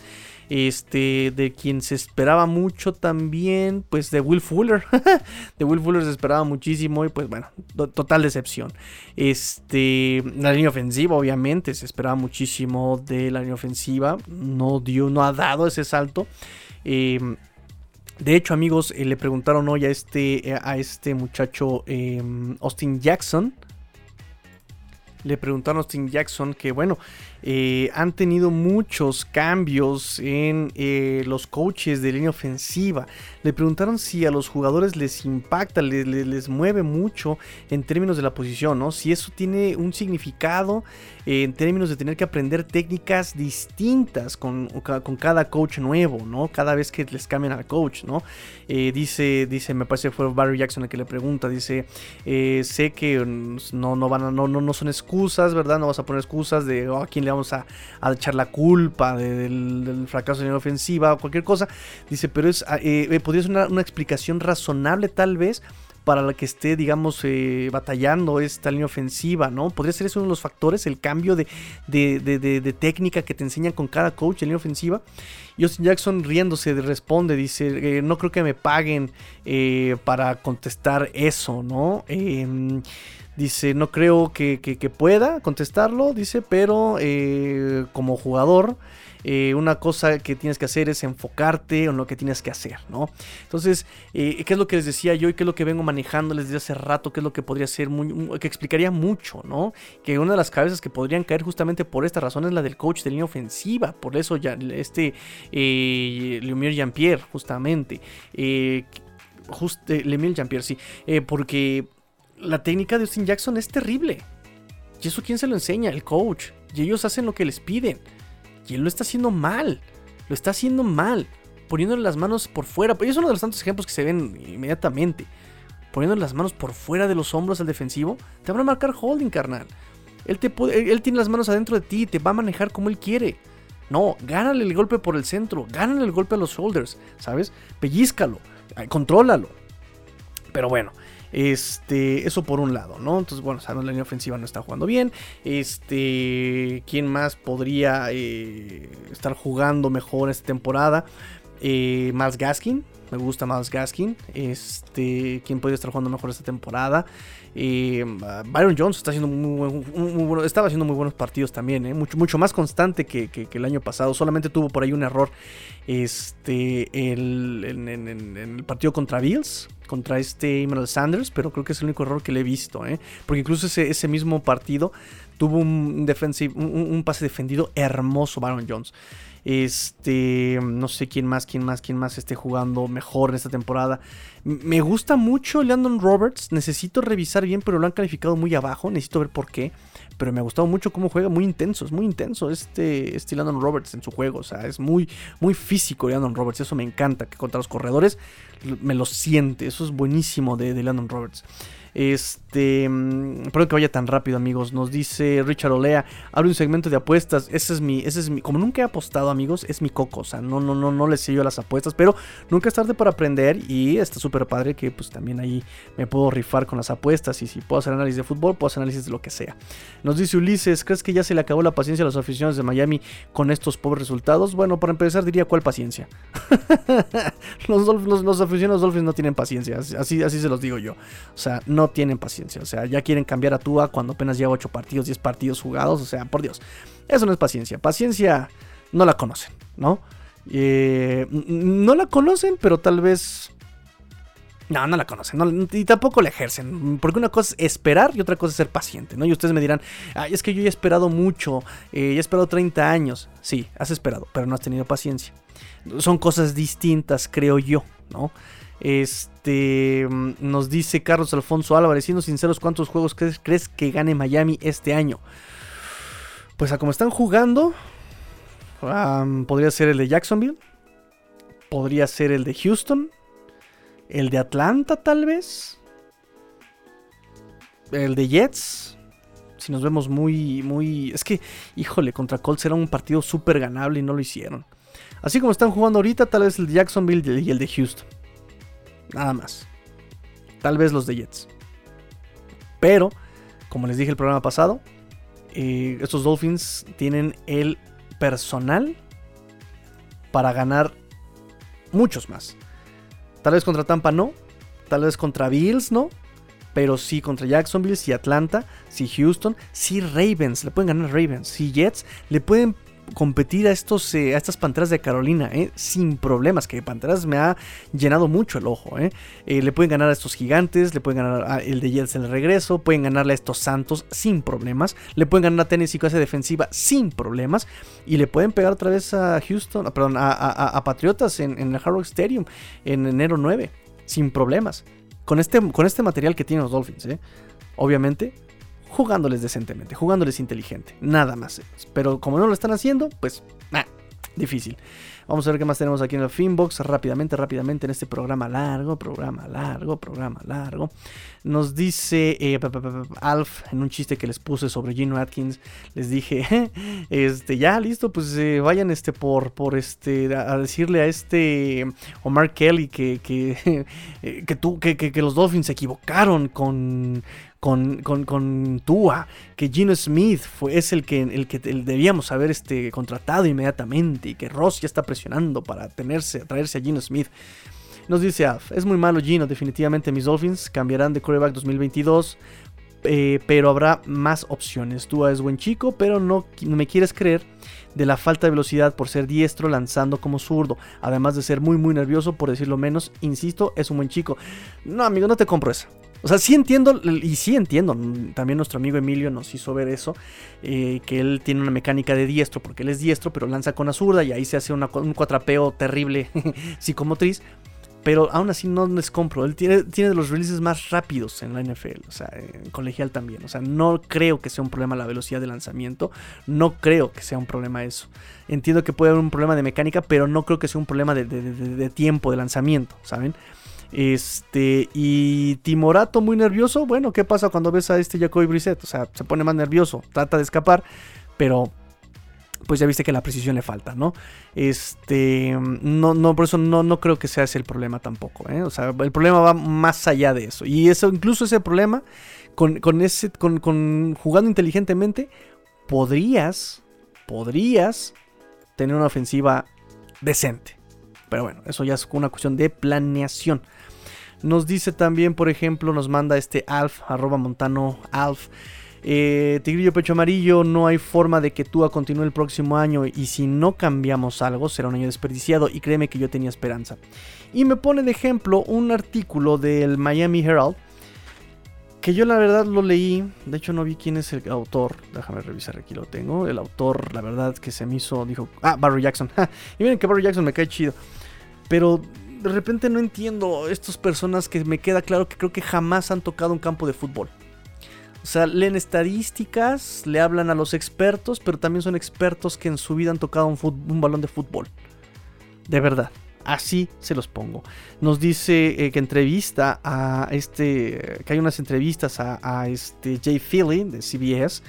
Eh, que criticó fuertemente a Miami, pero amigos, de verdad, hay veces en los que incluso de estos expertos de CBS y expertos de NBC y expertos de Fox y expertos de ESPN, tanto en inglés como en español, dicen cada estupidez, dicen cada estupidez, de verdad que se me queda claro que estudiaron comunicación, eh, tal vez periodismo deportivo, pero no estudiaron el deporte. También no se dejen llevar por estas cosas, ¿no? Y el mejor, mejor, ejemplo, ahí está Mark Kelly, ¿no? Y sabrán mucho de contratos y de, y de, y de draft, ¿no? O sea, de valor de draft y picks y la chingada. Pero amigos, de verdad, no, no conocen el deporte, ¿no? De repente me dice este señor, dice, ¿por qué no aprovechan el largo? El, o sea, ¿por qué no aprovechan a Gesicki en pases largos? Amigo, ¿por qué no puedes llegar así a decir mandar largos? Porque, o sea, tienes que generar condiciones. ¿Qué pasa cuando le, meten pase largo a, estos Dolphins? Te enfrentas a varios, eh, por ejemplo, el año pasado. Vamos a suponer el año pasado que era un juego más, eh, más constante, más, más, más constante. No pasaba nada. O sea, Bobby McCain tenía cero yardas permitidas en su zona. Cero yardas permitidas por pase en su zona Bobby McCain. No, no podías. Entonces, las ofensivas tienen que buscar otro tipo de, otro tipo de estrategias para avanzar y para mover la pelota. O sea, y estos Dolphins con esta línea ofensiva no pueden ser profundos. Perdón, no pueden ser profundos. Y para ser profundos necesitan, repito, generar el error, necesitan generar el espacio, necesitan eh, muchas cosas para poder ser profundos. No puedes llegar y decir, ah, sí, pues este, tienes a un, velocista, pues ponlo a correr, ¿verdad? No. Y me queda claro que, que, no, no, no entiendes estos conceptos. Ah, tú tal, eh, ¿cómo se llama? Jay Philly, por Dios. ¿Sí? Mm, dice también, está probado que no funcionan dos coordinadores ofensivos. Eso no es cierto. Muchos han jugado con dos coordinadores ofensivos. Aquí la única diferencia es que los Dolphins lo llamaron coordinadores ofensivos, pero han jugado con coordinador de pase coordinador de, juego terrestre. Y se ha hecho en varias ocasiones. ¿No? Ojo con eso. Eh, ¿Cómo sobrevive eh, Chris Greer con sus primeros picks y no ha reparado esa línea ofensiva? A ver, a ver, a ver, a ver, a ver. Vuelvo a lo mismo. Y voy a poner, a ustedes les encantan eh, los ejemplos con fútbol soccer. Y voy a poner a mis Pumas de la universidad aquí en México. Pumas de la universidad, como saben, en algún momento fue el equipo de la universidad. digo en algún momento porque ya no, no, tiene nada que ver con universidad, pero bien que recibe dinero de la UNAM. en algún momento, estos Pumas y me acuerdo en palabras de este Enrique Borja. Decía, cuando nos enfrentamos a Pumas, eh, nos enfrentamos a puro chavito. Y podían ganar, podían perder. No sabíamos qué iba a pasar en el partido. Lo que sí sabíamos es que íbamos a correr como diablos, porque estos chavitos pues, están chavos, tienen condición, están jóvenes, tienen energía, ¿no? Y resulta que en algún tiempo estos Pumas de la UNAM no ganaban campeonatos. No ganaban campeonatos. Y sí, ya sé, Luis, ya, perdón, ya sé, Ulises. Tú quieres que los Dolphins ganen campeonatos, pero permíteme, ahí voy. Estos Pumas no ganaban campeonatos. Pero resulta que la cantera de estos Pumas eran los que alimentaban a la selección mexicana. ¿Sí?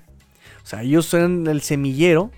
Y ya que estaban grandes, ya que estaban maduros, no tenían dinero para pagar el contrato, pero pues se iban a otros clubes que sí les podían pagar, ya entrenaditos, ya maduros, ya, ¿no? Y terminaban la selección. Por su calidad, por su desarrollo, por todo esto. Estos Dolphins lo que están haciendo es un plan tipo semillero. Y lo pensé apenas hoy, es un plan tipo semillero. Y lo pensé hoy con jugadores como Jalen Phillips, como Christian Wilkins. Que de un año a cada año ha ido creciendo, como Michael Dieter que lo draftearon como un guardia y no actuó un guardia terrible, un guardia que no iba a hacer diferencia. Y hoy día fue lo mejor que tenía la línea de estos jóvenes. Jóvenes. Ahora, Brian Flores en su manera de operar, repito, el 2020, nadie había puesto un pie en el terreno de juego, ni siquiera para entrenar. Y cortó a gente que fue titular en el 2019. Por quedarse con chavos que, que no había visto jugar en un campo. O sea, todo lo que había visto pues, era el tape, era el, combine, eran sus pro days, o sea, nada más. Y yo sé que está el miedo de la eterna reconstrucción. Me queda claro el, miedo de la eterna reconstrucción. Sí, lo entiendo. Lo entiendo. Pero estos señores, perdón, pero creo que han ido desarrollando jugadores interesantes. Nick Nira, Miles Gaskin. El mismo Jerome Baker, ahí va. Y miren que Jerome Baker me dio mucho miedo, de repente se estaba perdiendo, pero de repente ahí sigue, ahí sigue. ¿Sí? Y vean cómo Jalen Phillips va poco a poco, de menos a más, ahí va de menos a más. Y repito el ejemplo de Christian Wilkins, de verdad. Es que es un bust, espérate. Vamos a su tercer año y ya tiene capturas. Presiones al coreback. Sus eh, mejores marcas de tacleo dos semanas consecutivas. ¿Sí? Entonces no me vengas aquí con que es que tus primeros picks son un boss. No lo sabes. ¿No? Perdón, no lo sabes. Ahora, ¿cómo mides un bust? ¿Sí? Y les voy a poner este, estos ejemplos hermosos. Hermosos ejemplos. Drew Brees. Drew Brees. En los Chargers. Draftearon a este Rivers para reemplazarlo, ¿no? ¿Y quién es Drew Brees? Segundo lugar en yardas por pase, ahorita superado apenas la semana por Tom Brady. ¿Quién entonces es Drew Brees? Misma generación de AJ Phillips, por ejemplo, este Rivers. ¿Y quién es AJ Phillips? ¿Quién es, quién es, quién es AJ Philly? ¿Y quién es Philip Rivers? Vince Young contra Jay Cutler. Vince Young fue Rookie of the Year. Novato del año. ¿Y qué más hizo? Digo, Jay Cutler no ganó supertazones tal vez, pero pues tuvo una carrera muchísimo más larga y más constante que Vince Young. Aaron Rodgers. ¿Quién es Aaron Rodgers? En el 2008, o sea, lo draftearon en 2005. En el 2008 draftearon reemplazos para él. Un tal Brian Brown, un tal Matt Flynn. ¿Y quién es Aaron Rodgers hoy día? Ese año, los Dolphins draftearon a un tal Ronnie Brown. ¿Sí? Incluso fue muy criticado por Mary Hoy. Mary Hodge, perdón, Mary Hodge, este, este, este Aaron Rodgers, que no, hombre, que... un bust. ¿Y quién es Aaron Rodgers hoy día? Al que draftearon en el 2008, a Brian Home, Brian Brom, fue para el Practice Squad. Y Matt Flynn fue waveado. O sea, fue a waivers. Incluso se decía que Alex Smith era mejor que, que, Aaron Rodgers. ¿Y dónde terminó Alex Smith? ¿Qué hizo Alex Smith? ¿Y qué es hoy día todavía Aaron Rodgers? Otro ejemplo. Josh Freeman contra Matt Stafford. Josh Freeman brilló en su segundo año, llevó a Tampa Bay eh, con una marca de 10 ganados, 6 perdidos en su segundo año, ahí en el 2010, ¿no? ¿Y qué más hizo Josh Freeman? Después de haber brillado y después de tantas yardas y da, da, da, da. ¿Y saben quién estuvo en el mismo draft? Matt Stafford. ¿Y quién es Matt Stafford? ¿Dónde está Matt, Stafford ahorita? ¿Dónde está Matt Stafford ahorita? 2012. Este, Robert Griffin III contra Andrew Locke. Mismo draft. Mike Shanahan, Washington, 2012. ¿Sí? Y era una estrella Robert Griffin III. Recuerden también, eh, ¿cómo era? Sock for Luck, los Colts. Y tuvo simplemente un, un passer rating, un quarterback rating de 65.6 Andrew Locke. Terrible. 54% de sus pases completados. Muy bajo para lo que se esperaba de Andrew Locke. Bueno, cómo terminó Robert Griffin III y cómo terminó Andrew Locke. Digo, se retiró prematuramente, pero sabemos quién fue Andrew Locke. Lo siguen extrañando tal vez ahí en, Colts. Blake Bortles, 2015, contra Jimmy Garoppolo. Ese 2015, su segundo año de Blake Bortles, 4.428 yardas, 37 anotaciones. Bats. ¿Y Jimmy Garoppolo quién era en ese 2015? backup de Nueva Inglaterra. ¿Y qué pasó después? Blake Bottles se perdió y Jimmy Garoppolo hasta un supertazón se ganó con San Francisco. Mariota contra Winston. Mariota brilló un año en Tennessee. Y ahorita es un backup de Carr. Y Winston, por lo menos, es el heredero de Drew Brees. bueno, o sea, todavía no sabemos qué vaya a pasar con él, pues, pero. Pero vamos, o sea, por ahora sí está las cosas. ¿Qué pasó con Baker Mayfield y Josh Allen? Decíamos que Josh Allen era un bust. Y que Baker Mayfield, no hombre. Buenísimo Baker Mayfield. Y ahorita Baker Mayfield ya lleva tantos años y no ha podido despegar. Se le critica todavía mucho, que no sabe pasar. ¿Y quién es Josh Allen? Final de conferencia. O sea, y con miras a ser contendiente al Supertazón sobre Kansas sobre Chargers incluso, ¿no? Está la competencia en la americana en esos equipos.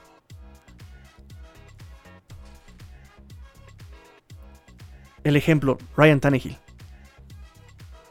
En Dolphins, mediocre. Tennessee, por lo menos el año pasado, tremendo. Teddy Bridgewater, pasó por Vikingos, pasó por Santos, pasó por Panteras y encontró su lugar en, Denver. Bueno, ahorita está conmocionado, pero encontró su lugar en Denver. Sam Darnold, terrible en Jets. Y hasta un récord histórico tiene NFL en Panteras, ¿no? Cinco anotaciones por tierra en cuatro juegos. Nadie lo ha hecho.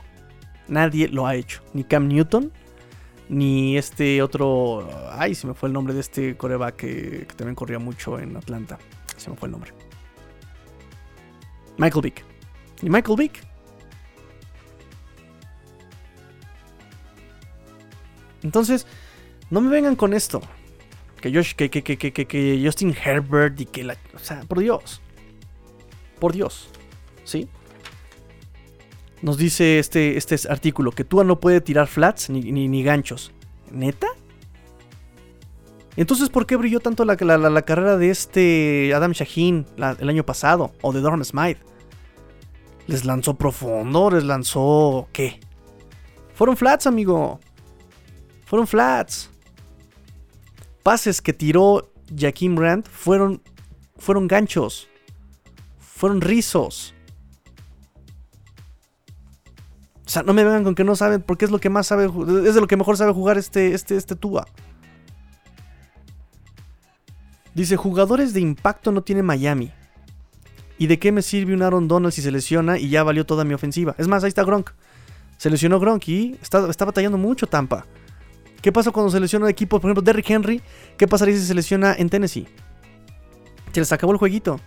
Tienen a Julie Jones y tienen a este J. Brown, pero ¿y? Es más, este Julio Jones, ¿de qué me sirve un jugador impacto que se esté lesionado todo el tiempo? Will Fuller, ¿de qué me sirven esos jugadores? Eso, por eso me gusta el, proyecto de Brian Flores, porque Brian Flores va a jugar inteligente en ese sentido de gestión. De prefiero que todos jueguen bien a que uno brille y que dependa yo de él. ¿Sí? Y en ese sentido, perdón, yo estoy de acuerdo. Yo estoy de acuerdo. ¿Sí? Nos dice el artículo.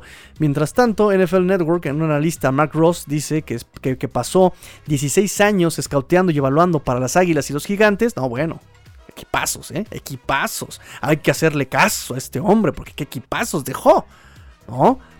Eh, le dijo ta, ta, ta, ta, ta a Rose del, programa, pa, pa, pa, pa, dice, The way things are looking right now. Eh, em, este equipo va a ser un menos 500, un equipo de menos 500. Si yo fuera eh, Chris Greer y trataría de salvar mi trabajo, pues estaría buscando a Deshaun Watson. Por Dios, o sea, me queda claro que, o sea, neta, ¿para qué quieres a un tipo así? Miren, vamos a suponer, Deshaun Watson, estas acusaciones son falsas, me quedan claro. Ok, perfecto, son falsas las acusaciones. Doy por hecho que son falsas las acusaciones. ¿Para qué quiero a, un, a un morrito? ¿Para qué quiero un chavito? ¿Sí?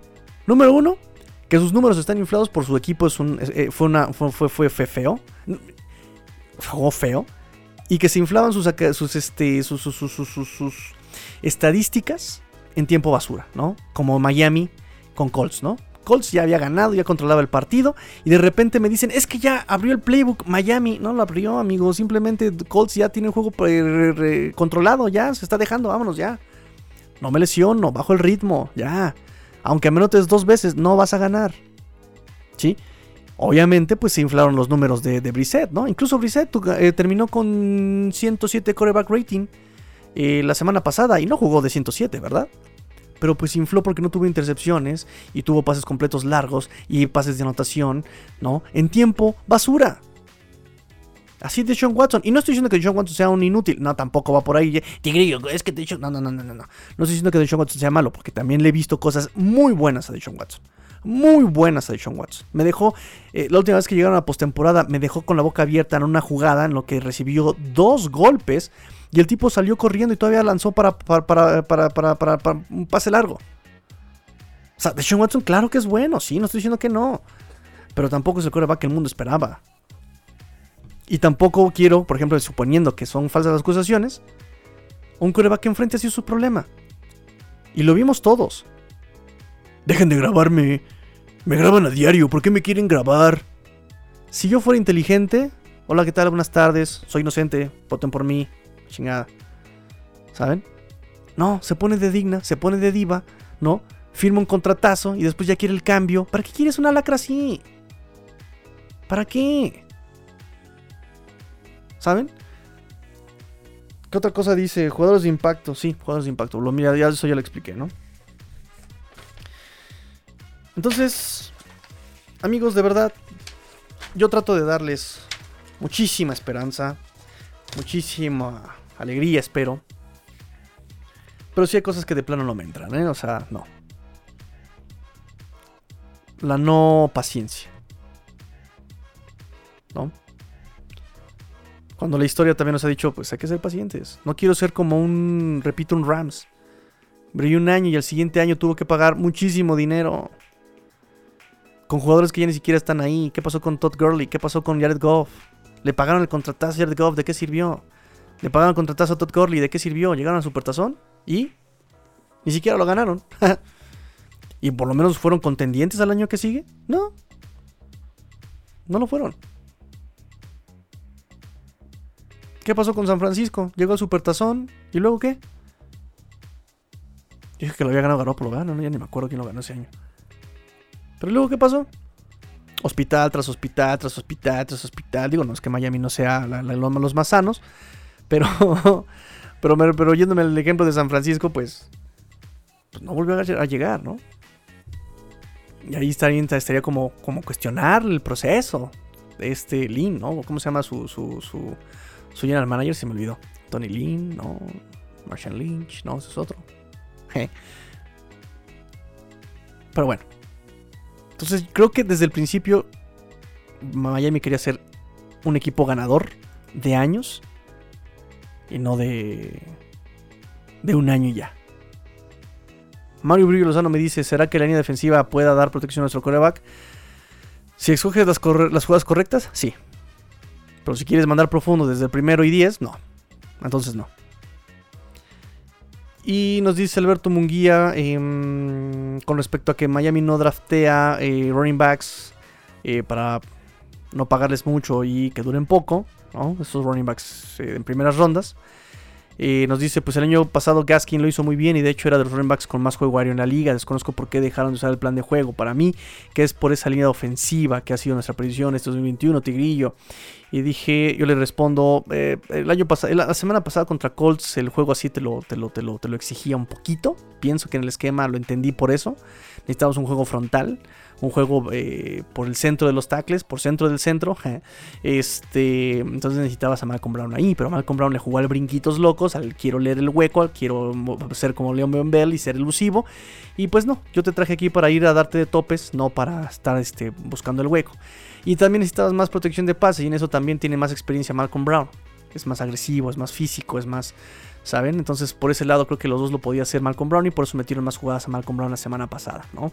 Esta semana, como les dije, aquí ya las características cambian y es posible que den más espacio a más Gaskin porque ya no es jugar por el centro, es jugar por fuera, más elusivo, más para cachar pases, más, eh, más, más resbaladas, más este pitch, más, eh, ¿saben? Entonces, eh, pues más que nada es por eso, ¿no? Terminamos el programa, amigos. Ya, programón, programa largo, programa largo. Pórtense mal, cuídense bien, sean el cambio que quieren ver en el mundo. Fins up. Tigrillo fuera.